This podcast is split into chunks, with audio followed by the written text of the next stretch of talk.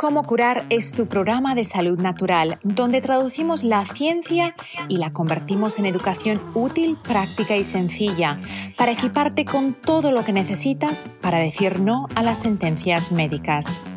Soy Coco March, tu presentadora.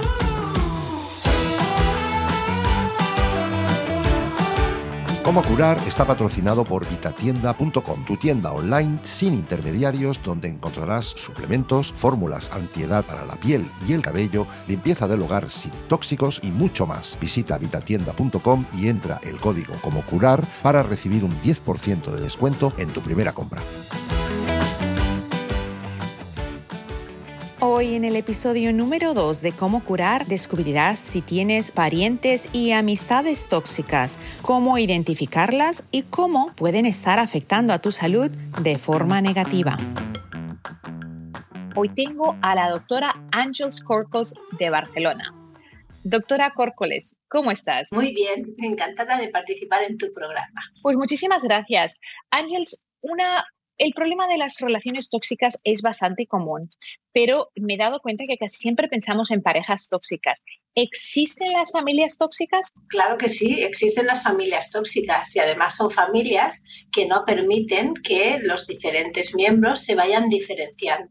entonces son familias como muy rígidas, muy eh, aparentemente en las que todo va bien, pero que no toleran que cada miembro de la, de la familia tenga unas características particulares.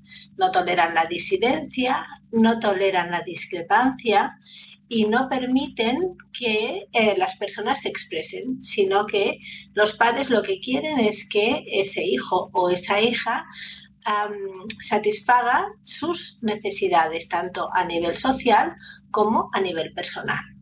Cuando una persona se cría en ese tipo de familias, eh, ¿quién suele ser la persona tóxica? ¿El padre, la madre, los hermanos? Puede ser tanto el padre, la madre como, como los hermanos. Hay todas las combinaciones posibles, ¿no? Puede ser que pongamos por caso el padre sea tóxico y la madre sea codependiente, haya un hijo que es el que se nombra como el chivo expiatorio y otro que se nombra como el niño dorado.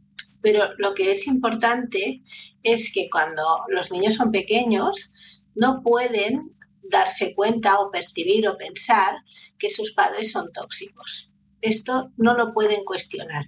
Y entonces, ¿qué sucede? Sucede que piensan que los que tienen un defecto esencial son ellos y que sus padres, entre comillas, no les quieren porque son defectuosos y a partir de ahí lo que se crea es el sentimiento de no valer nada, de tener la baja, la autoestima muy baja, de que todo lo que se hace se hace mal.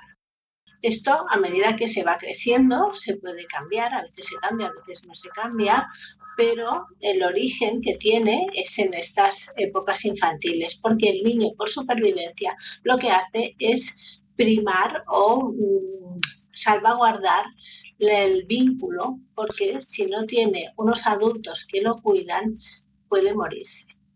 Cuando estuve viendo todo el trabajo que tú has realizado, sé que estás en proceso de, crear un curso que va a estar disponible para muchas personas que quieren aprender cómo recuperarse de esa relación tóxica, pero hay un término que me quedó, me dejó muy marcada y es la, el, el término perverso narcisista.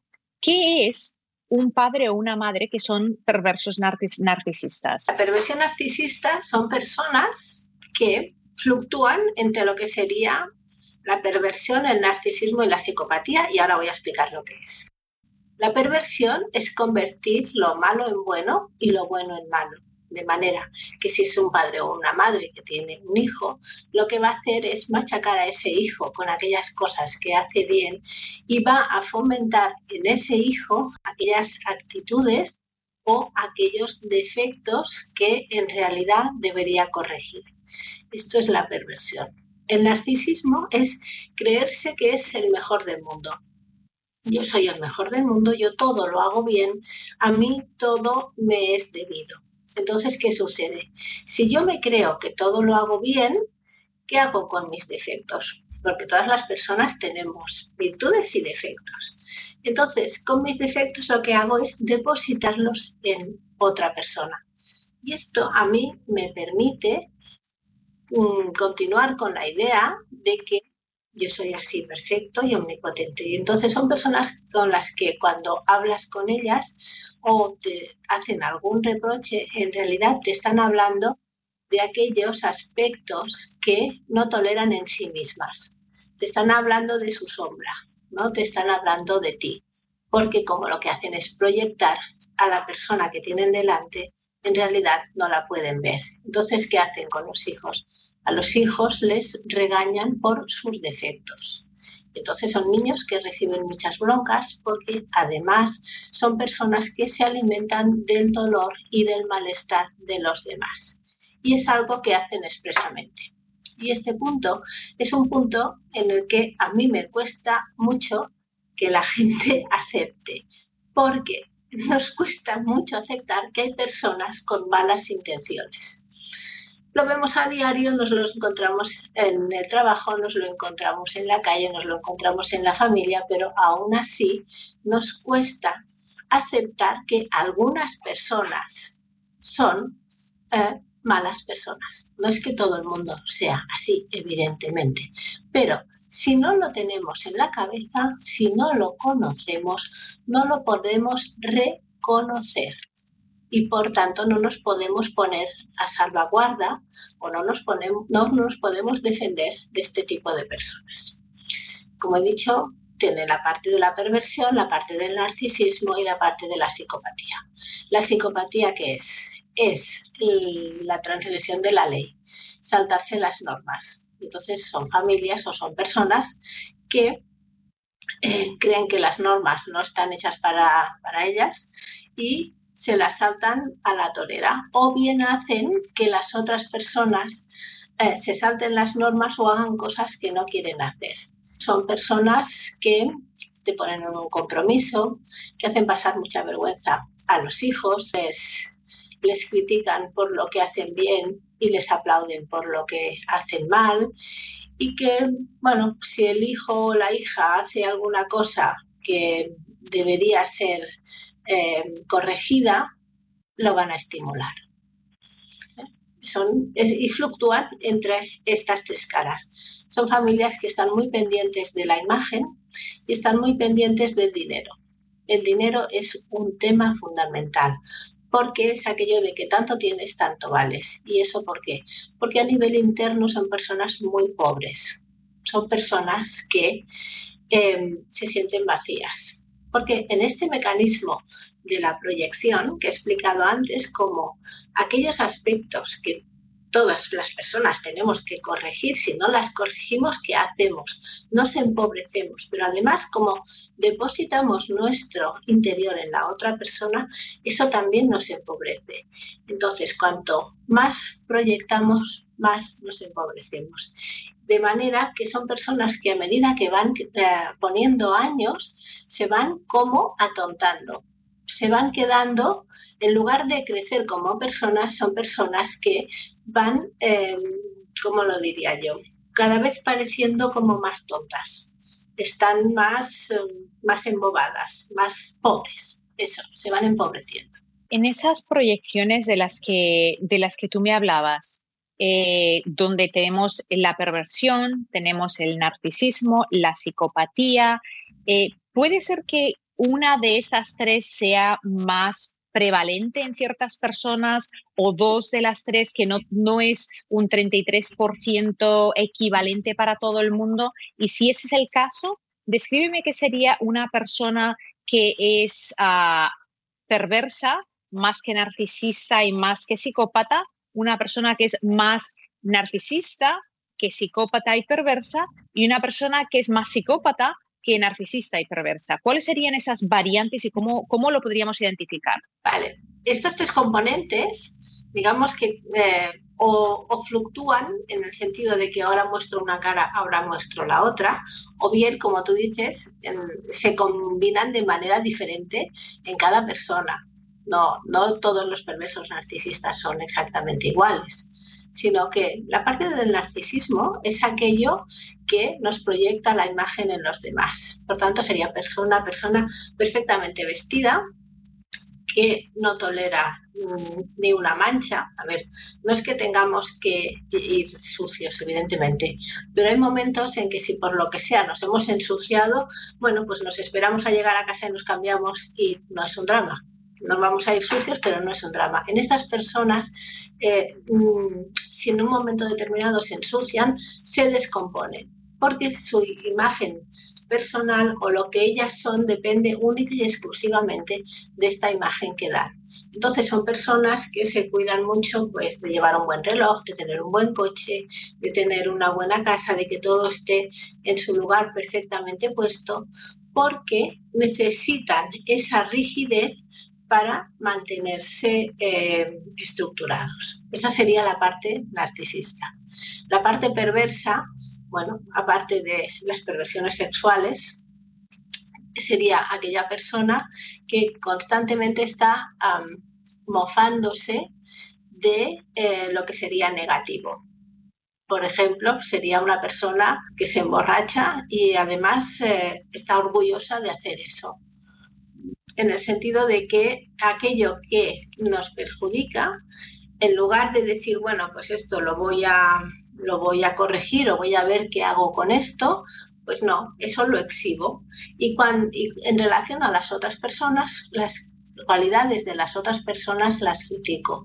¿no? Por ejemplo, si tú te cuidas de los demás porque te gusta pues, que la gente que tienes en casa esté eh, contenta y esté eh, pues, en buenas condiciones, entonces te criticaría de que porque te cuidas tanto de, los otros, déjalos en paz, no, no hagas esto, que se apañen. O sea que la perversión es la conversión, lo bueno es malo y lo malo es bueno. Y el psicópata es el que transgrede la ley, que ahí tendríamos cualquier actividad delincuencial, podríamos tener pues personas que eh, son estafadores y que es, bueno, pues eso, no tienen ningún escrúpulo en venderte algo, quedarse con el dinero y, no darte lo que te han dicho que te, que te vendían, ¿no? Son los tres aspectos. Pero se combinan de manera diferente, pero a veces no solamente que se combinen de manera diferente en cada persona, sino que en una época de la vida se manifiesta más un aspecto y en otra época se puede manifestar más. ¿Podría ser que también estos aspectos se disfrazan? Por ejemplo, no todos los psicópatas van a ser ladrones, no todos los perversos quizás estén emborrachándose o viendo pornografía, no todos los narcisistas necesitan lo más caro, pero voy a ponerte un ejemplo. ¿Sería una persona perversa, narcisista, psicópata eh, si, por ejemplo, pues tiene esa, eh, quizás no tiene los medios económicos para decir, me compro el reloj más caro, me compro lo mejor, pero que crea esa imagen con lo que tiene, ese estatus social imaginario por medio de tener quizás ese hogar extra súper organizado, súper limpio, esa proyección de los mejores hijos, de las todo lo que yo hago, todo lo que me rodea es lo mejor. ¿Sería esa persona ese, ese disfraz de narcisismo, el siempre querer aparentar que yo estoy aquí para ayudarte, que yo lo único que quiero es, es, es lo mejor, ese dar. Y cuando la, la persona que recibe no quiere ese dar, esa persona se siente herida y sería psicópata la persona que continúa haciéndolo y pensándose que los, en ese caso, si fueran los hijos, tendrían que, bueno, amarte y quererte como si tú fueras el mejor padre o la mejor madre del mundo. ¿Sería eso un disfraz? Yo me pregunto, ¿hay, hay disfraces quizás que mm, uno puede decir, a ver, mis padres no eran ni borrachos, ni jugaban, ni, ni eran así, pero que caen dentro de ese perverso narcisista psicópata con un disfraz? ¿Puede eso ocurrir? Mira, hay dos tipos de perversos narcisistas el perverso narcisista descubierto, que se le ve venir, que es alguien insoportable, porque te dice, se jacta de que todo lo hace perfecto, de que es el mejor, de que tiene lo mejor y además que te pega una bronca delante de todo el mundo sin que le importe en absoluto cómo te sientes. ¿no? Este, digamos, eh, es muy desagradable, pero es el menos malo, porque como eh, es tan evidente, pues ya la gente se pone a cubierto, o sea, ya, ya se, se cuida mucho de lo que le dice o de cómo se relaciona con él. Pero luego tenemos los perversos narcisistas encubiertos. Pero una cosa es la imagen que tienen, digamos, en la calle y otra cosa es lo que está pasando en casa. Y en casa, cuando no hay, no hay público, cuando no hay gente que los ve, son personas muy despóticas y son personas que muchas veces insidiosamente hacen mucho daño porque no atienden las necesidades de los hijos o no atienden las necesidades de su pareja, pero siempre tienen una excusa para justificar aquello que, que han hecho o que no han hecho. Y por tanto son personas que cuestan mucho de reconocer. Pero sí, existen este tipo de, de, de perversos narcisistas encubiertos. ¿Son esos perversos encubiertos de disfraz? ¿Son ese el tipo de hombres o mujeres que de puertas afuera todo el mundo los calificaría como esas personas estupendas, pero que de, de puertas adentro es casi como una esquizofrenia de personalidades múltiples que son totalmente diferentes o estoy exagerando? No, lo has dicho muy bien. Lo único que no es que sea esquizofrenia, porque el esquizofrénico no, no domina lo que le está sucediendo. Son grandes actores. Son grandes actores y en la calle hacen una comedia increíble. Y en casa cuando les interesa también. Pero lo que sucede es que no solamente hacen mucha comedia, sino que hacen lo que se llama una campaña de difamación de la persona que han escogido como víctima, que puede ser un hijo, puede ser la pareja. Entonces, ¿qué sucede? Como ellos son tan perfectos y tan encantadores en la calle, cuando la persona que ha sido víctima de este maltrato se queja y explica, oye, mira, pues que es que pasa esto, pasa aquello, pasa lo otro, me siento muy mal por aquí y por allá, como la persona perversa narcisista ha hecho la campaña de difamación y además se ha encargado de que delante de la gente la otra persona pierda los nervios, a la gente que ha sido víctima de estas situaciones, bien sean hijos, bien sean parejas, no se les cree. Y esto hace que eh, haya sido una situación que ha pasado muy eh, escondida. ¿no? Porque si es, yo que sé, suelen ser pues, o el líder del barrio, o a lo mejor pues tienen una asociación así humanitaria, ¿cómo te atreves tú a decir que esta persona que ha hecho tanto por nosotros resulta que ha abusado de ti? Pues, ¿no será que te lo estás inventando? Porque además, como te hemos visto perder los papeles en muchas ocasiones, pues no, no, no, lo que tú digas no tiene credibilidad para nosotros. Y esto es algo que las personas víctimas se han encontrado. Y además, ¿qué sucede si son los hijos que explican que con los padres ha pasado esto, ha pasado aquello, ha pasado lo otro. Em, como a nivel social hay una idealización de la familia y no se puede hacer una crítica de lo que sucede en casa, ¿no? No se puede criticar a los padres. ¿Qué, qué pasa? Pues que los hijos cuando se encuentran en esta situación se sienten muy mal, se sienten muy malos hijos o muy malas hijas por por atreverse a explicar que en casa sus padres no son tan buenos como dicen. Y además se sienten muy culpables y con mucho sentimiento de vergüenza. Se avergüenzan de explicar que eh, en casa suceden estas cosas, pero es qué vergüenza que yo he pasado por esta situación. Me da vergüenza que mis padres, entre comillas, no me hayan querido por esto que explicaba antes, es que yo tengo un defecto esencial que ha hecho que no sea querible. Y aquí la cosa se, se lía bastante y produce mucho dolor. Te voy a poner un ejemplo. Digamos que en una familia uno de los progenitores, el padre o la madre, es el perverso narcisista psicópata y que esa persona escoge a su pareja como la persona que va a atacar podría ser que los hijos, digamos que el padre ataca a la madre y todo lo que la madre hace lo hace mal, es una, una mala administradora, no limpia, no es buena, no es cariñosa, o sea, todo, todo, todo negativo. Puede ser que los hijos crecieran con odio o con resentimiento en contra a ese progenitor y que eventually, o sea, al, llegar a la, a la edad adulta, se dirán cuenta de que han sido víctimas de un gran engaño? A ver, lo que suele pasar o pasa muy a menudo es que los hijos, entre comillas, se identifican con el progenitor que viven como fuerte. Y el progenitor que viven como fuerte es el perverso narcisista.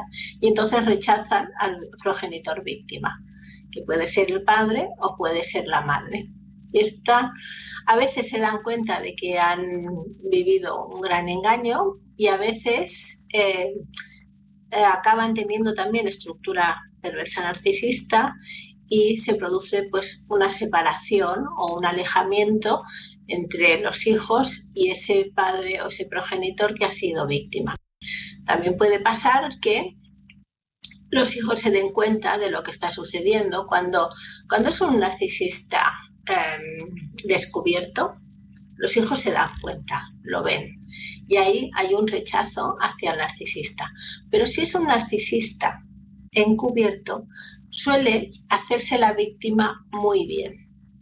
Y al soler hacerse la víctima muy bien, los hijos, por un lado, se identifican con ese progenitor y rechazan al otro que viven como alguien, em, como diría, alguien débil, alguien que no, que no es digno de ser imitado. Cuando hablabas de la familia, de esas familias ah, tóxicas con, uno o dos progenitores perversos narcisistas, allí me explicaste que hay siempre el niño dorado y el chivo expiatorio dentro de, de, ese cuadro familiar y que eso es bastante común. ¿Por qué ocurre que hay, digamos que hay tres hijos y que uno es el chivo dorado, el otro es, eh, perdón, uno es el chivo expiatorio, el otro es el niño dorado, el tercero, ¿qué es lo que sería? ¿O se quedan generalmente un tercero o un cuarto sin identificarse? ¿Cómo, cómo, cómo, cómo se secreta eso? El, tercero puede quedar o neutro o puede identificarse como, como también eh, niño dorado.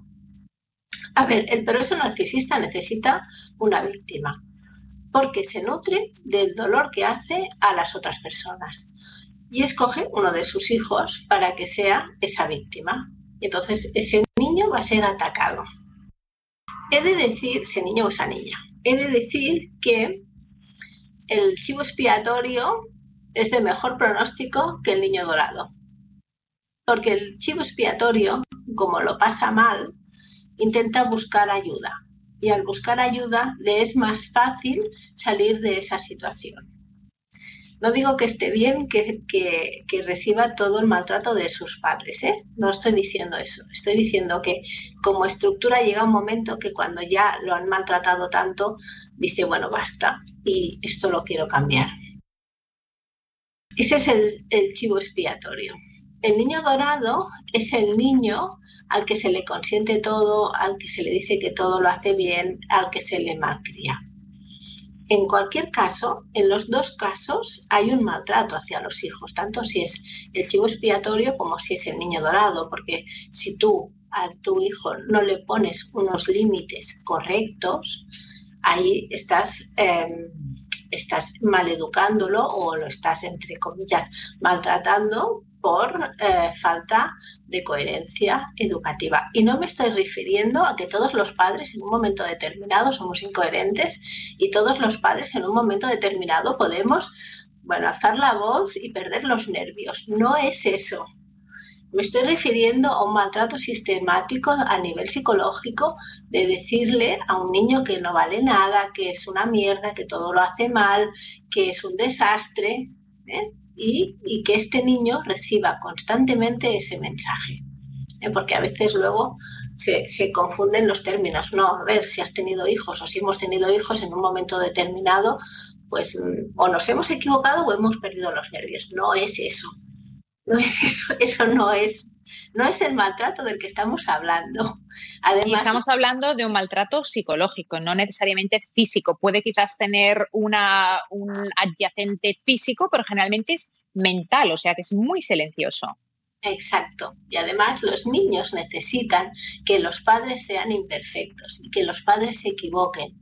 Porque si los padres se equivocan, esto estimula el funcionamiento mental y el crecimiento emocional de los niños. Por tanto, que nos podamos equivocar o, nos, podamos meter la pata es, es sano. ¿no? Winnicott decía que las madres tienen que ser lo suficientemente buenas no, perfectas, no perfectas. En esa línea de pensamiento, Angels, ah, algo que se me ocurre, este, este progenitor eh, perverso narcisista, soldría, ah, utilizaría términos como oye, esto yo no lo haría. Cuando yo era joven, yo nunca hubiera hecho esto. No, es que esto, esto yo, como un ejemplo de ponerse a ellos mismos en, en, un pedestal imaginario. ¿Es eso algo que podemos identificar en esas personas? Exactamente, sí, sí. Yo, yo a tu edad esto ya lo tenía solucionado. Yo a tu edad ya trabajaba. Yo a tu edad ya me espabilaba por mi cuenta. Yo a tu edad pues tú a mi edad a lo mejor sí, a lo mejor no, y a lo mejor mira cómo estás por haber hecho esto a mi edad, porque probablemente no tocaba. O sea que algunos de los rasgos que queremos nuestra audiencia que identifiquen, porque e, esta, esta, esta familia tóxica de perversos narcisistas es algo novedoso. O sea, ese es un término que lo has acuñado tú, que lo has investigado que lo has vivido y que has podido identificar ciertos factores de personalidad y de acción que siempre son repetitivos, ese cúmulo de factores repetitivos en esas personas tóxicas dentro de su hogar. Pero es muy importante que nuestra audiencia vea los diferentes aspectos, porque a veces cuando has vivido en ese ambiente, ese es el normal. O sea, esa es lo que la persona conoce como normal. ¿Qué otras cosas harían ese tipo de perversos narcisistas? Tú una cosa que mencionas es que están muy preocupados por lo que la gente piense. Eh, tú y yo nos hemos criado en Barcelona, o sea, conocemos la cultura catalana y sigue todavía ese ¿y qué pensarán? ¿y qué dirán? ¿Sigue ese tipo de, de, preocupación por lo que la gente ajena quizás piense y hay una preocupación excesiva en esas personas por la opinión ajena? Una preocupación excesiva. Solamente puntualizar que el término no lo he acuñado yo. Lo que pasa es que yo he estudiado mucho el tema y quizás le he dado, digamos, una forma para que sea más comprensible, ¿no? Para que, pero ya me, ya me gustaría, ya me hubiera gustado.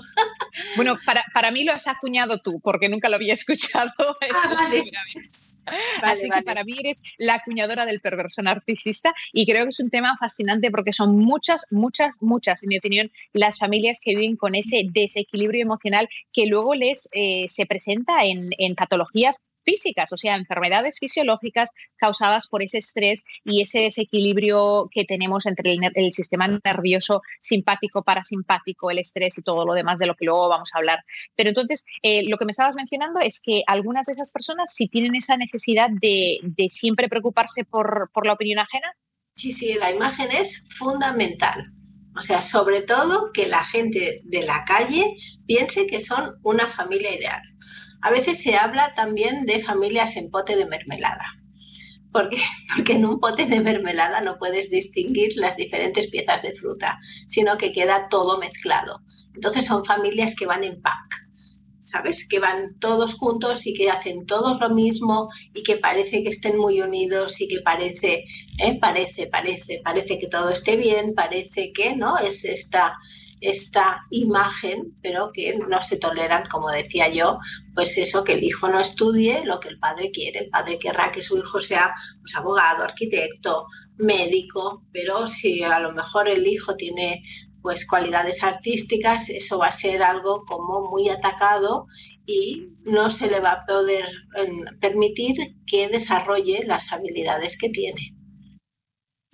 Cuando hablamos de esas familias tóxicas con personalidades perversas narcisistas, eh, donde se, se busca un personaje en la familia en particular a quien se le va a atacar. ¿Suele ser una persona o suelen ser varias? Digamos que hay una persona en la familia, el padre o la madre, que son perversos narcisistas, ¿escogen a un solo individuo como su, su target, su diana, o pueden ser varios? ¿O pueden ser todos y ellos son intocables? A ver, lo más habitual es que sea uno, pero a veces va por épocas. digamos que una época le toca a uno de los hijos ser el chivo expiatorio y entonces el otro es tratado como el niño dorado y luego de una época esto cambia. A veces va, va cambiando en función de lo que interese, pero muy habitualmente es uno, uno el que recibe siempre. Eh, uno de tus vídeos habla de eh, en qué medida estamos pendientes de la opinión de los demás. ¿Por qué es eso importante incluso para nosotros, el, analizar hasta qué punto eso nos influye? Bueno, pues esto es muy importante porque si estamos pendientes de la opinión de los demás, lo que no tenemos en cuenta es nuestra opinión y cómo estamos.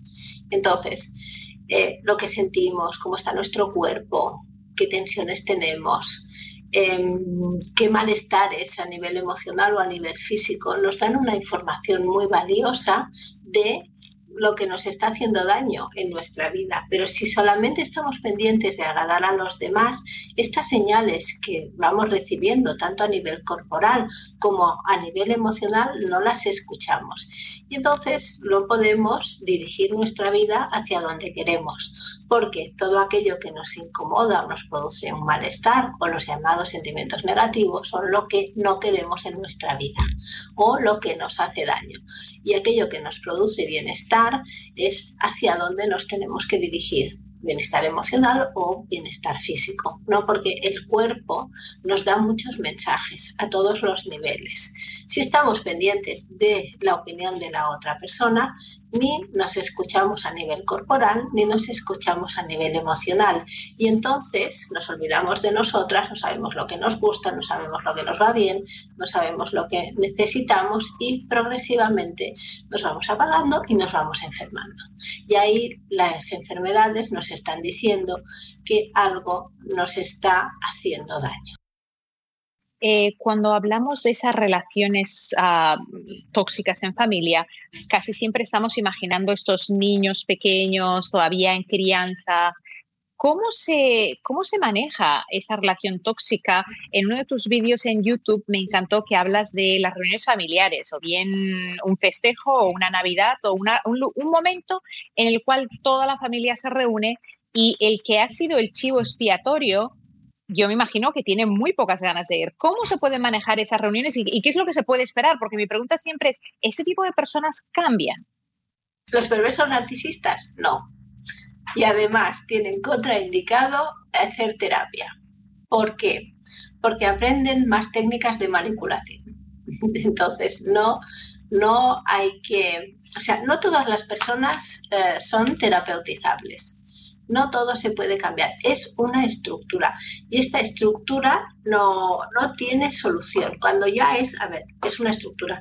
Una cosa es que en un momento determinado podamos tener rasgos perversos o rasgos narcisistas, todas las personas dentro de otro tipo de estructura. Eso se puede tratar. Y si estas personas cambian es que no son perversas narcisistas.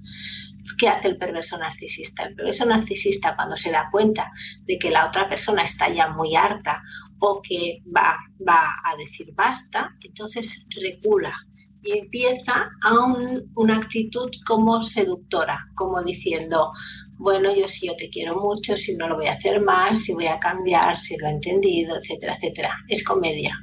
Porque a la que la persona víctima eh, baja la guardia, vuelve otra vez a hacer exactamente lo mismo, porque se nutre del malestar que provoca. Entonces, en las relaciones familiares, en una comida de Navidad, ¿qué es lo que puedes hacer? Primero, tener claro que eso va a ser así y que no va a cambiar. Después, decide si quieres ir o no quieres ir, porque a lo mejor no te apetece. Y eso, bueno, pues eres, eres dueña de decir que no, si vas allí, Em, no te pongas de diana en la medida de lo posible o no respondas a las provocaciones que recibas. Y para eso hay una técnica que se llama de la piedra gris, que es parecer como muy sosa, no dar información personal y no responder en absoluto. Entonces la pregunta es, ¿me interesa a mí ir a una comida de Navidad para estar de esta manera? Bueno, aquí cada cual ha de pensarlo y valorarlo. a lo mejor te interesa ir porque quieres ver a otras personas que van a ir a esa comida o a lo mejor crees que no te vale la pena estar aguantando según qué tipo de intervenciones o según qué tipo de comentarios si van a ir todos a por ti. Y esto ya es cada cual que tiene que tomar sus decisiones. Pero bueno, sí que es importante tener en cuenta que la opción de decir que no existe. Porque antes eh, lo que pensábamos es, a estas comidas no podemos faltar. Bueno, pues a lo mejor sí. Cuando, cuando estamos pensando en estas personas perversas narcisistas que van a hacer buscar un, buscar un chivo, van a buscar ese, esa diana para atacarlo, ¿Tú crees que cuando lo hacen en el fondo lo hacen porque saben que van, saben que van a crear una reacción? Porque generalmente la víctima ya lleva tantos años de abuso que reacciona y eso las pone a esas personas de nuevo en una plataforma de, bueno, de ángel, de buenas personas, de víctimas. ¿Tú crees que, hay ese efecto psicológico que, que, en el fondo están buscando? Te atacan, reaccionas y ahora ellas son las víctimas. Claro, mira, fíjate, el psicópata escoge a sus víctimas por la manera de caminar. O sea, las víctimas que escoge el psicópata no son cualquier víctima. Entonces, cuando el psicópata o el perverso narcisista escoge a una víctima, es porque sabe que a esa persona le puede hacer daño. Pero como son muy manipuladores, lo que hacen es darle la vuelta y cuando ya han hecho daño se presentan ellos como víctimas. Y este es un juego que juegan a la, a la perfección. Iba a decir a la perversión. Exactamente. a, la, perversa perfección. es un juego que juegan eso, a la perversa perfección.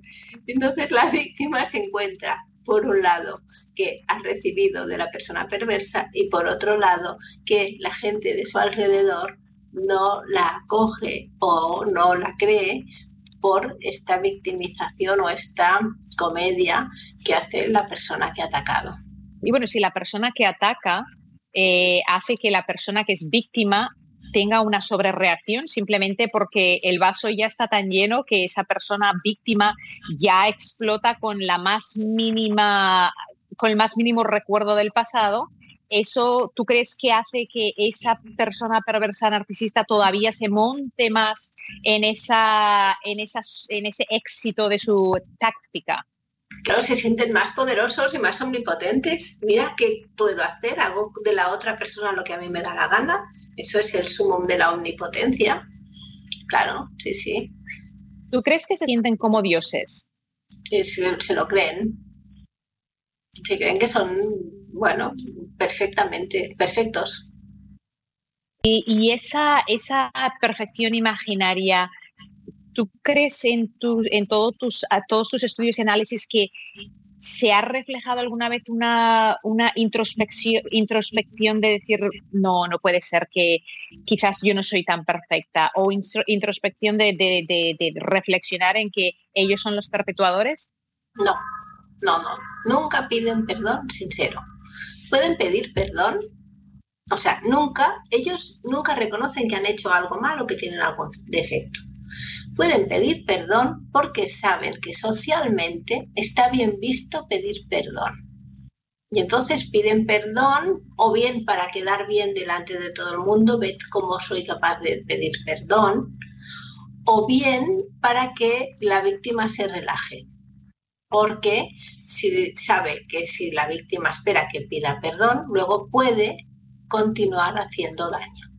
Pero no es la empatía de decir, ostras, esto que he hecho ha hecho daño a la otra persona y yo empatizo con eso y no lo voy a hacer más porque no quiero que esta persona lo pase mal. Eso en absoluto.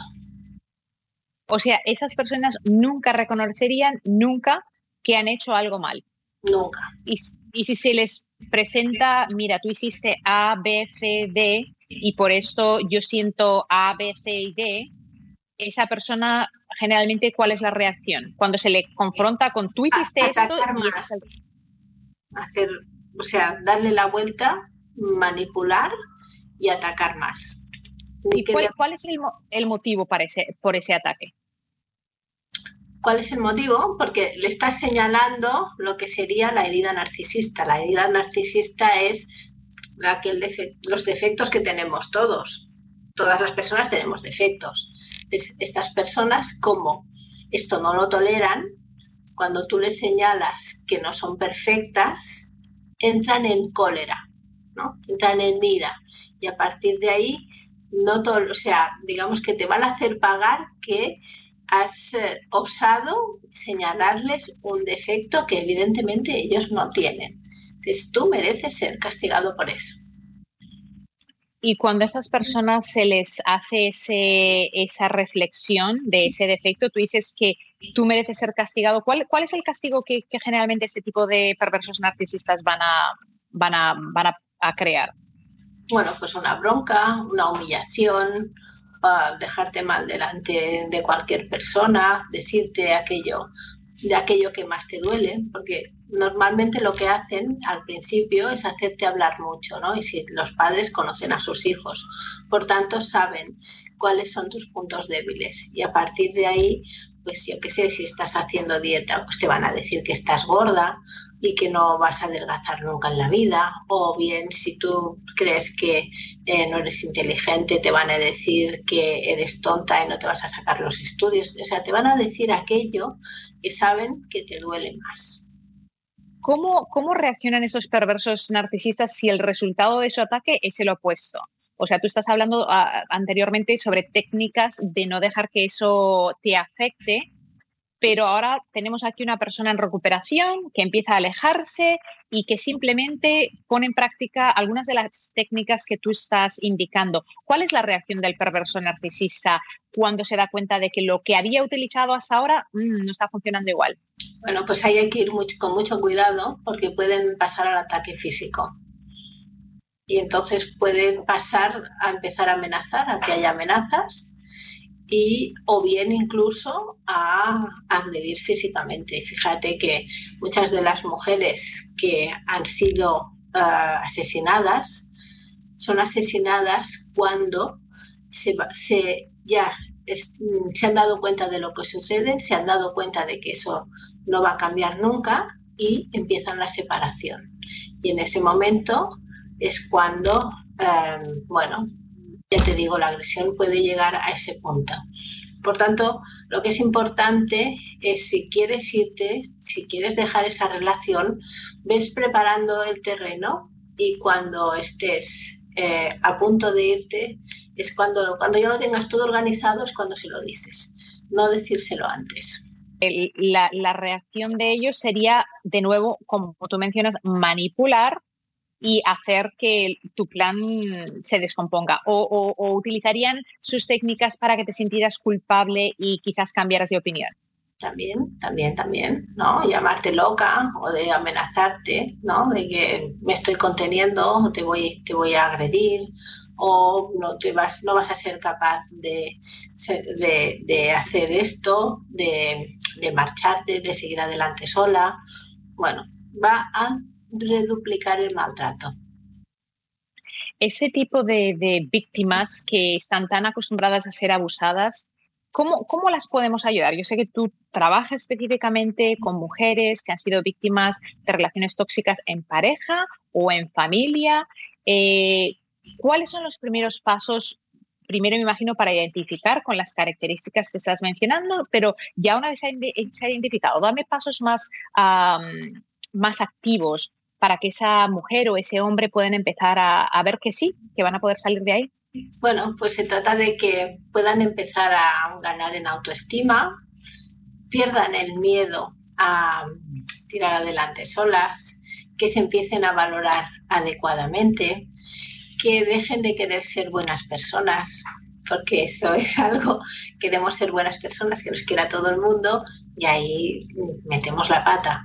¿No? También es em, dejar de sentirse culpables, dejar de pensar que todo lo que haces lo haces mal, que no mereces em, que la vida te vaya bien, sentirte, bueno, pues hacer como un repaso de todos los logros que has tenido para que te des cuenta de que sí que eres capaz, y bueno, y sacarte de encima el sentimiento de culpa, porque el sentimiento de culpa es un sentimiento que los padres perversos narcisistas inoculan en los hijos, ¿no? Esto que me pasa a mí es culpa tuya o me he separado de tu madre por mi culpa.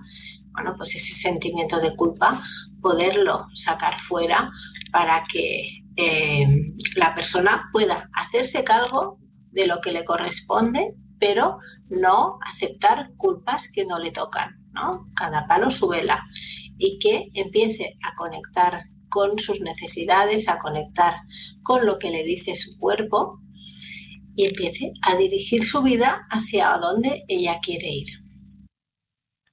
¿Hay esperanza para quizás en mi canal la mayoría de personas son mujeres, mujeres que han vivido con un perverso narcisista? Ah, ¿Hay esperanza de que ese perverso narcisista o perversa narcisista cambie? Porque como tú mencionas, siempre hay en, ese, en el corazón siempre hay esa esperanza. ¿Cambian? ¿Pueden cambiar?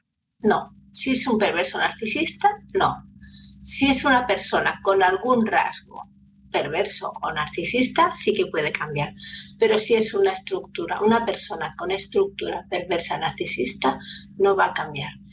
Y eso es algo que cuesta mucho de aceptar porque tenemos la esperanza de recuperar la pareja, de conservar todo aquello que habíamos creado juntos, eh, de, que se solucione. Si, si yo le explico lo que me pasa, me va a entender y no lo va a volver a hacer, cuando en realidad esto no es posible. Y sé que soy muy drástica en esto y que cuesta de creer porque además tienen mil argumentos y tienen mil razones. Si es una estructura de este tipo, no. ¿Qué es lo mejor que en ese caso, por ejemplo, una persona puede hacer? En el caso de una pareja, pues quizás una separación, un divorcio, eso va a proteger a la persona. En el caso de una familia, que quizás eh, yo, yo pienso de todos, los, de todos los rasgos familiares, la relación padres-hijos es la más difícil de cortar, pero sería el abstenerse de relacionarse con ese progenitor la, única solución. O valorar qué nivel de relación tolera cada persona. Y aquí depende, depende de cómo sea el progenitor perverso narcisista y depende de cómo sea la persona. Pero sí, cierto alejamiento es positivo. Que tenga que ser absoluto y drástico, eso ya depende. Pero sí tener en cuenta qué tolero yo. ¿Tolero verle una vez al mes? tolero verle cada seis meses, no le quiero ver nunca más. O sea, que cada persona tenga la facultad de decidir qué nivel de relación quiere y puede cortar la relación con sus padres si así lo desea. Y si se hace un, un corte de relación y se reanuda esa relación, ¿pueden esperar eh, los hijos o las hijas que vuelven a tener esa relación con ese progenitor, que ese perverso narcisista va a actuar como si nada hubiera pasado? Sí, claro, pero va a actuar como si nada hubiera pasado, con lo cual no es lógico, ¿no? Porque si ha habido una ruptura, tiene que haber luego un acercamiento. Si actúa como si nada hubiera pasado, eso ya es para poner las alarmas, pero luego en un segundo momento volverá otra vez a actuar como siempre. Vamos a hablar sobre problemas fisiológicos que en los que tú has encontrado un origen emocional debido a relaciones tóxicas. Por ejemplo, las, la fibromialgia y el síndrome de fatiga crónica. ¿Qué, relación has visto en esas personas que viven un estado emocional estresante? Porque vivir en, con una familia que alguien sea por persona narcisista es algo estresante. Vale, mira, el síndrome de fatiga crónica tiene que ver con una intoxicación por insecticidas. Entonces, yo este lo pondría aparte porque es algo más orgánico. Pero la fibromialgia se da en mujeres, principalmente hay algún hombre, pero sobre todo son mujeres que han, han tenido una infancia muy dura, que han tenido que hacerse cargo de eh, situaciones de adultos cuando eran pequeñas, algunas han sufrido abusos sexuales y entonces han tenido que disociarse de todo el dolor para poder sobrevivir en esa situación. ¿Y qué pasa? Cuando hacemos esto, es el cuerpo luego el que se queja y el depositario y al mismo tiempo el que el avisador de ese sufrimiento. Pero como ha habido esta disociación, a veces cuesta que se encuentre esta relación entre el sufrimiento que aparece en el cuerpo y el malestar emocional que pasa, que, que lo ha originado. ¿Qué tipo de terapias se puede aplicar para esas personas que sufren de fibromialgia, que han estado siempre vivido, viviendo en un estatus estresante de no expresar esas emociones porque tienen que ser las que rescatan al mundo, por así decirlo? Eh, ¿Qué tipo de terapias practicas y qué resultados has tenido? Mira, por un lado hay que hacer eh, un abordaje psicológico de bueno, hacer, empezar a limpiar todas estas emociones para que salgan y no se tengan que depositar en el cuerpo. Y luego, ya por otro profesional, un tipo de trabajo más a nivel del cuerpo para trabajar toda la musculatura y para que el cuerpo se pueda manifestar. Y ahí acostumbra ser bastante útil um, la antigimnasia o el diafreo. La antigimnasia tiene un nombre así como bastante mm, poco afortunado, porque no tiene nada que ver con la gimnasia, sino que es poder trabajar el cuerpo desde otro lugar para ser más consciente de todas las eh, sensaciones corporales y deshacer las contracturas de una manera más fisiológica. Y el diafreo son primos hermanos. ¿No? Está el libro de Thérèse Bergerac, del cuerpo tiene sus razones, que explica toda la relación entre las emociones y las contracturas. Cuando muchas mujeres que viven con esa, con esa intimidad de no poder expresar eh, eh, el ambiente personal que tienen en casa, bien sea en pareja o bien haya sido con su familia inmediata. Muchas veces se, sumergen en el trabajo como manera de, de, de no pensar. ¿Cuál es el problema de utilizar el trabajo como satisfacción versus encontrar la satisfacción verdadera? Digamos que sería una tabla de salvación y que como tabla de salvación mejor esa que otra. Lo que pasa es que si no podemos Mm, hacer un trabajo de introspección y ver lo que nos está sucediendo, eh, tarde o temprano acabaremos enfermando. Y si no nos damos cuenta de lo que está sucediendo, tampoco lo podremos solucionar. Y entonces se creará un círculo vicioso de que cada vez queremos estar más en el trabajo, queremos estar menos en casa y el cuerpo irá enfermando. Ángels, ha sido un placer tenerte en el programa. Dime, ¿dónde te puede encontrar nuestra audiencia? Ah, me imagino que haces consultas en línea hoy en día con toda la tecnología. ¿Dónde pueden encontrarte? ¿Dónde pueden encontrar el curso que va a estar disponible en muy poco tiempo? Dame, dímelo para que lo pongamos aquí para la red. Mira, mi web se llama las tres dobles reaztuvida.com y allí podéis contactar conmigo y en Instagram es angelscorcoles.reaztuvida. Y allí también me podéis encontrar que voy haciendo, voy colgando vídeos, voy haciendo vivos y voy haciendo, eh, pues eso, mm, poniendo mis, mis posts. Pero bueno, si podéis contactar también al más 34 67 00 10 987 y sí, hago consultas online y bueno, mi curso que va a estar pronto ya disponible y tendrá una parte que serán vídeos grabados y otra parte de consultas eh, directamente, porque aparte de la información que yo puedo dar, también es importante ver en qué se queda encallada cada persona para poder desencallar ese, ese aspecto y poderlo trabajar más en profundidad, ¿no? Y que nos sintamos a gusto con nosotras, nos sintamos valiosas y nos demos cuenta de que hemos conseguido muchas cosas en la vida y nos podemos sentir orgullosas. Ángels, eh, la labor que haces es una labor humanitaria de mucho amor. Yo entiendo el desgaste psicológico para ti como médico mm, que toma el poder escuchar a todas estas personas y realmente darles herramientas que puedan utilizar para rehacer su vida, nunca mejor dicho, y, no sentirse culpables, sino sentirse triunfadoras. De nuevo, muchas gracias por estar aquí y vamos a repetir esta entrevista con muchas preguntas diferentes en un futuro cercano. Muy bien, muy bien. Bueno, solo decir que a mí este trabajo me gusta, entonces a mí no me desgasta, porque yo me siento muy bien cuando veo que ayudo a las otras personas, en este caso principalmente mujeres, también tengo hombres en esta situación, ¿eh? pero yo me siento muy bien y a mí me da energía ver que este trabajo que estoy haciendo llega a las personas que lo necesitan y les permite salir de ese pozo en el que se encuentran. Pues nos alegra muchísimo porque te vamos a llamar, ahora que sabemos que no te desgastamos. Muy bien, pues oye, cuando quieras volvemos a hacer otra. Muchas gracias, Ángels. Hasta la próxima.